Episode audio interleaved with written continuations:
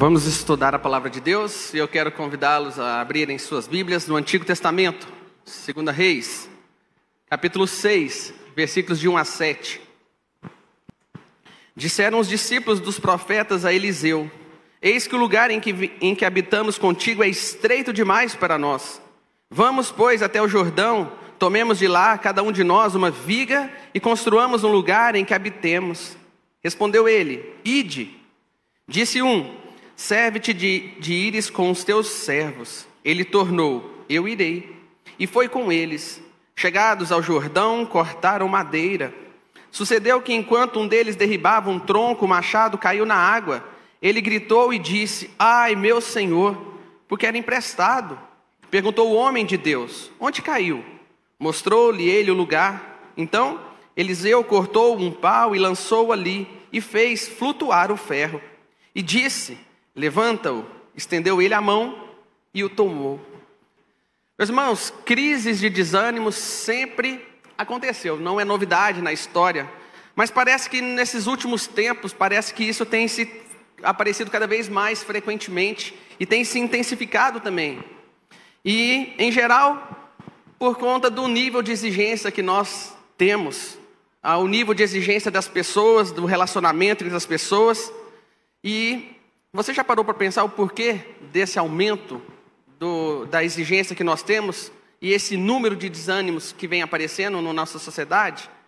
Eu ouço arriscar um pouco ao dizer que, por conta da destruição dos valores que a nossa sociedade vem desconstruindo, creio também por excesso de informações que nós temos, nós não aguentamos esperar. Quando nós mandamos uma mensagem no WhatsApp, nós já queremos que a pessoa visualize e nos responda. E eu acredito também que nós colocamos expectativas altas diante de outras pessoas também. E quando nós somos desapontados por essas pessoas, isso acaba nos deixando frustrados.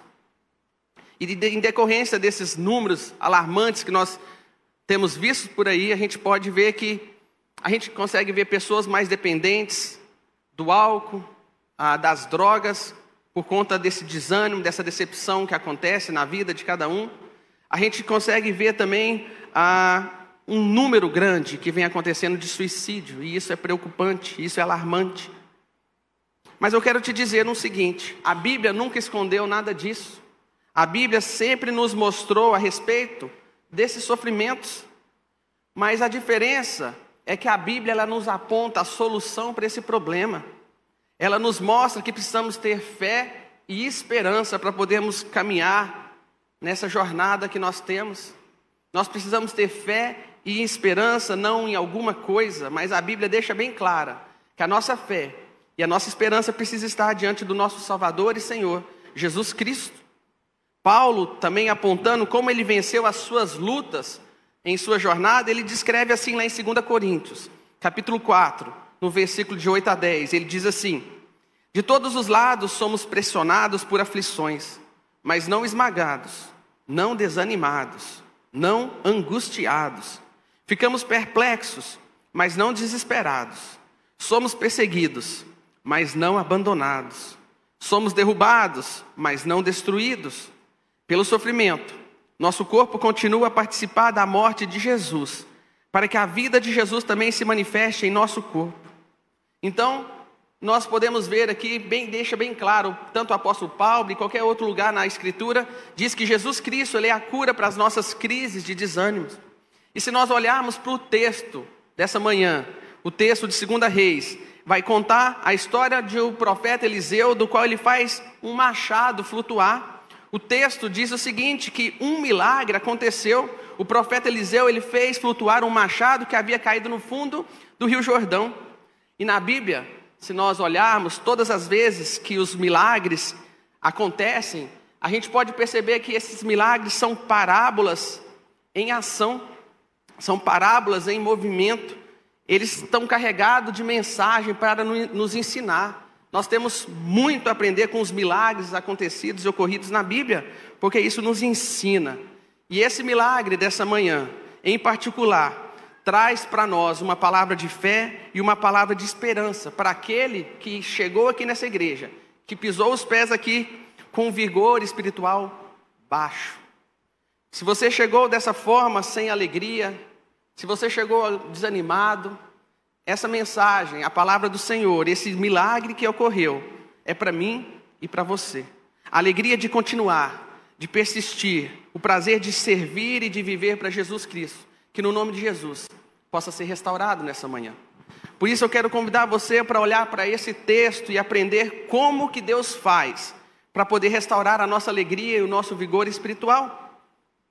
E a gente vai ver com alguns verbos e a gente percebe a, como é colocado esse texto para nós, a gente vai poder ver esse progresso que estava acontecendo, depois acontece uma perda e por final uma providência acontece na nossa passagem. Então, o primeiro momento que esse texto nos descreve é o progresso contagiante.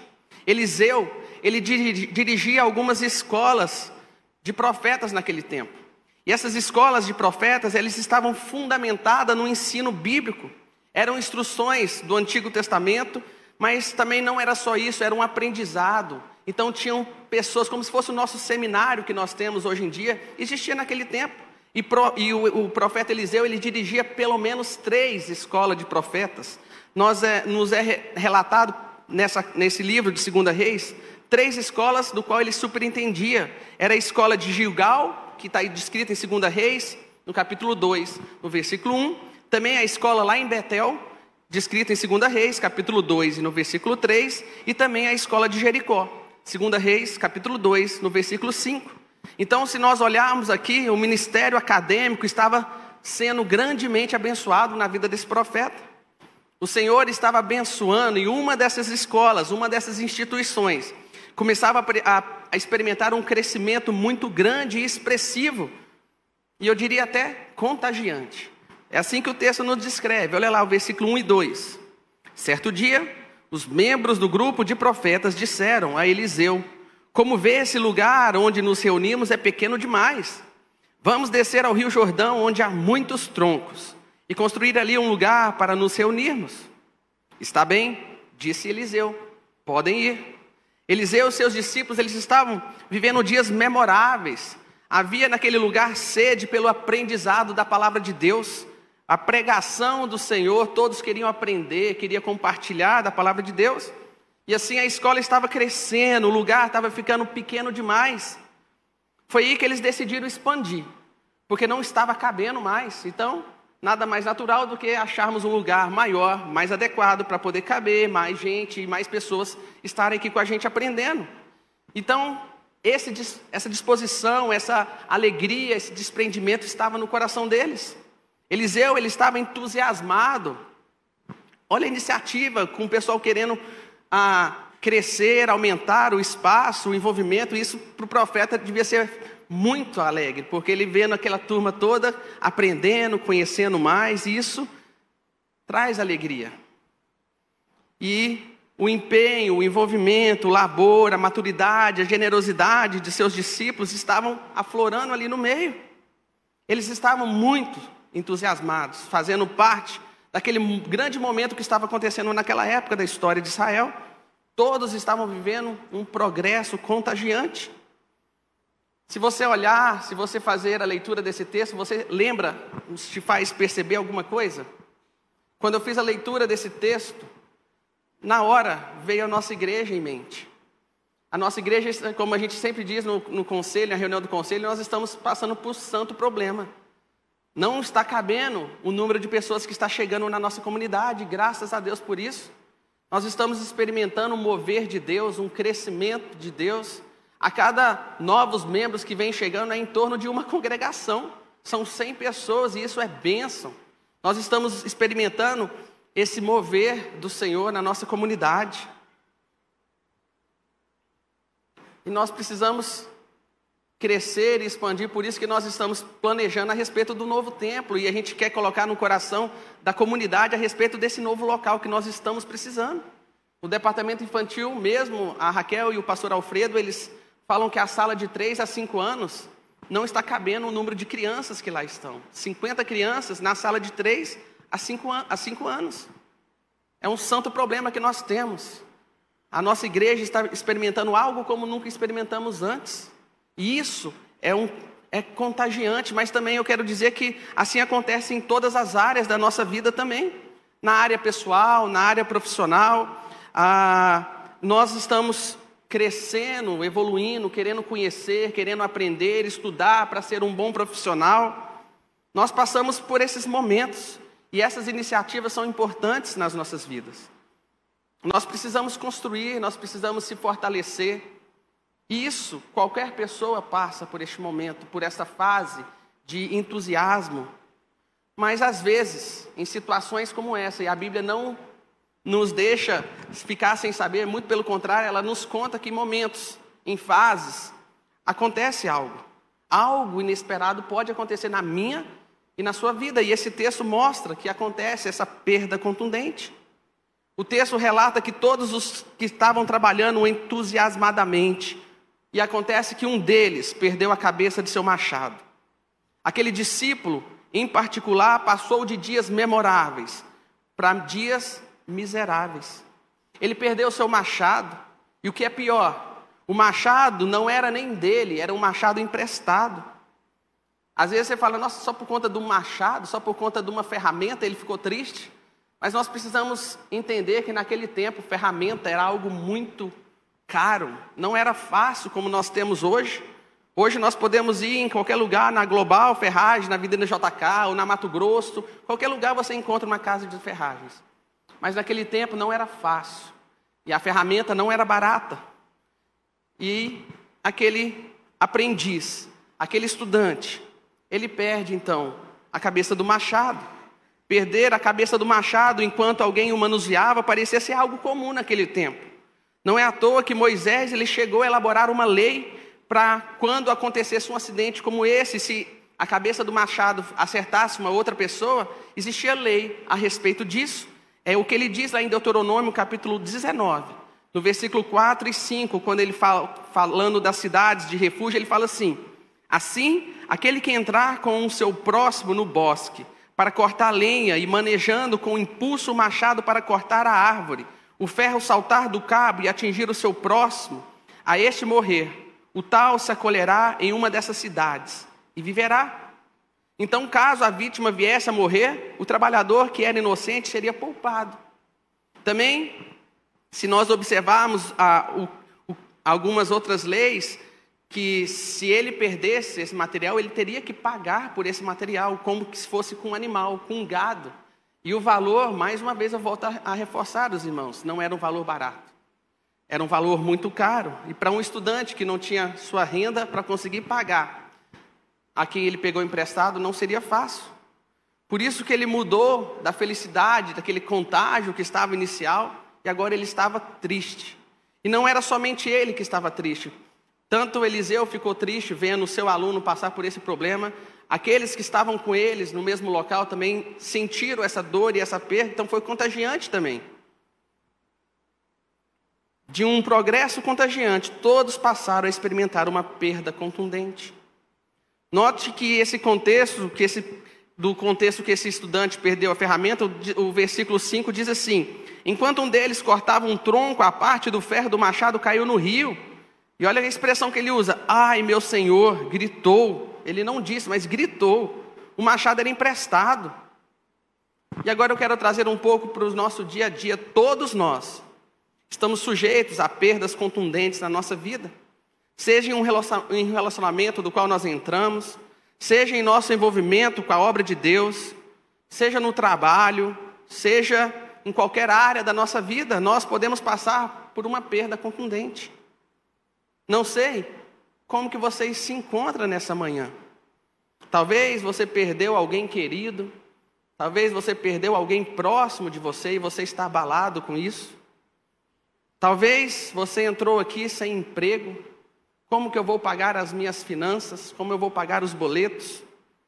Talvez você esteja triste a respeito do seu ministério aqui na igreja. Como que eu vou poder ser mais produtivo? não estou gostando do que está acontecendo comigo. Talvez vocês se encontrem nesse quadro. Mas é aqui que entra a lição desse texto. Enquanto nós estamos envolvidos intensamente no trabalho, se não nos precavermos, poderemos perder muito. Se não estivermos como sentinelas, Passaremos por tempos difíceis. E olha o que a Bíblia diz a respeito de momentos assim. 1 Pedro, no capítulo 5, versículos de 8 e 9, diz o seguinte: Sede sóbrios e vigilantes. O diabo, vosso adversário, anda em derredor, como leão que ruge procurando alguém para devorar. Resisti-lhe firmes na fé, certos de que os sofrimentos iguais aos vossos estão se cumprindo na vossa irmandade espalhada pelo mundo. Também em Marcos, no capítulo 13, no versículo 33, diz o seguinte: Estai de sobreaviso, vigiai e orai, porque não sabeis quando será o tempo. Meus irmãos, até homens e mulheres na Bíblia, eles perderam algo. Moisés, ele perdeu a paciência com o povo hebreu no deserto e espancou a rocha, na tentativa de tirar dela água. Números descreve isso para nós. Davi, ele também perdeu o seu autocontrole e quase degolou Nabal. O mesmo Davi, ele perdeu o domínio próprio, além de se envolver com uma mulher, Betseba, ele também armou a morte do esposo dessa mulher, Urias. Elias, ele perdeu o ânimo e se escondeu deprimido na caverna. Primeira Reis descreve isso. Nós podemos passar por livros e livros na Bíblia, nós podemos ver pessoas que perderam o controle passou por problema, situações complicadas, delicadas, e eles acabaram perdendo a sensibilidade, o amor, a alegria, o entusiasmo, a saúde, a esperança, o empenho, a família, fé, o caráter, a vontade de continuar e a vontade de viver. Mas o que eu quero te dizer nessa manhã, que depois do, com, o, depois do progresso contagiante, sempre poderá nos atingir uma perda contundente mas a graça de Deus, que sempre existe e nos dá uma providência compassiva, e é isso que o texto demonstra para nós. O final desse texto fala dessa providência. Quando o estudante ele perdeu o machado, o que, que ele fez? Ele soube procurar ajuda. Versículos 5 e 6, olha o que diz. Enquanto um deles cortava um tronco, a parte do ferro do machado caiu no rio. Ai, meu senhor, gritou. O machado era emprestado. Onde caiu? perguntou o homem de Deus. Quando mostraram o lugar para Eliseu, ele cortou um galho e jogou na água e fez o ferro do machado flutuar. E aqui está a lição importante para nós.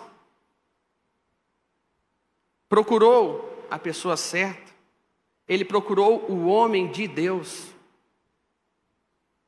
Outra ação desse aluno, desse estudante, ele falou do seu problema sem rodear, sem colocar máscaras, ele foi direto no assunto e contou a esse homem de Deus o que tinha acontecido. Meus irmãos, se algum de vocês perdeu o vigor, não prossiga sozinho, nem haja como se nada tivesse acontecido. Eu sei que é da nossa natureza, de, do ser humano, achar que podemos e temos que virar sozinho, mas as coisas que na vida não se resolvem assim, e nem pela força, mas é pelo Espírito de Deus.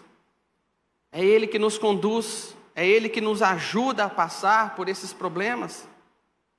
Se você se encontra nessa situação, então procure uma pessoa de Deus que lhe possa ajudar, um parceiro de oração, um amigo espiritual, alguém que vai caminhar com você e vai falar a respeito da palavra de Deus também, ajudando a ir no foco do seu problema. Nós precisamos de pessoas na nossa jornada. Nós não andamos sozinhos, nós não somos feitos para viver sozinhos. Deus coloca pessoas na nossa vida justamente para momentos como esse. Não tente resolver sozinho. Vá na raiz do problema, onde tudo começou. Muitos se perderam no pecado, outros se perderam em meio a tanta correria. Aqueles que perderam em meio à sua rotina, à sua agenda e se perdeu no como que você se afundou dessa forma por conta da sua agenda? Mas precisamos buscar a nossa força em Deus. O texto nos mostra isso, não importa se o seu início foi contagiante. E deve ter sido mesmo. Mas busque Cristo. Busque a presença do Senhor. Busque a palavra de Deus para nos fortalecer. Paulo nos dá um conselho em situações assim também. 2 Coríntios 4, no versículo 7 a 10, ele diz assim: Agora nós mesmos somos como vasos frágeis de barro que contém esse grande tesouro.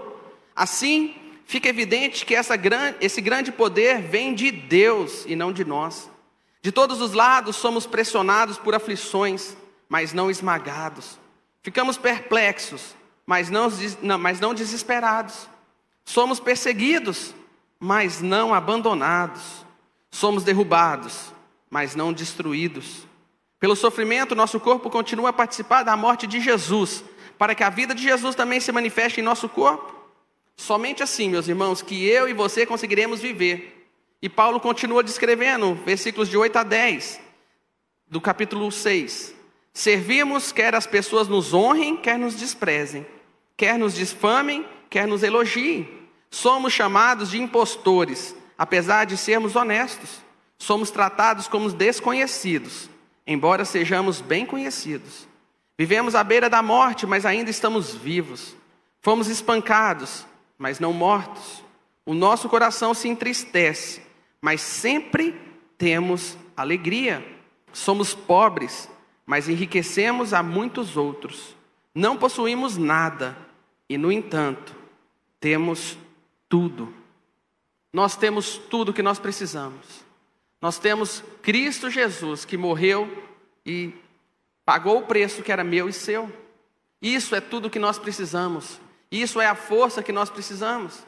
Então, se nessa manhã você se encontra desanimado, que no nome de Jesus, que o Espírito Santo te revigore, que o Espírito Santo te fortaleça e que você continue essa jornada firme e forte, ajudando e compartilhando com outros que estão à sua volta. Que Deus nos abençoe. Vamos orar? Senhor, nosso Deus, nosso Pai, nós agradecemos porque o Senhor fala conosco.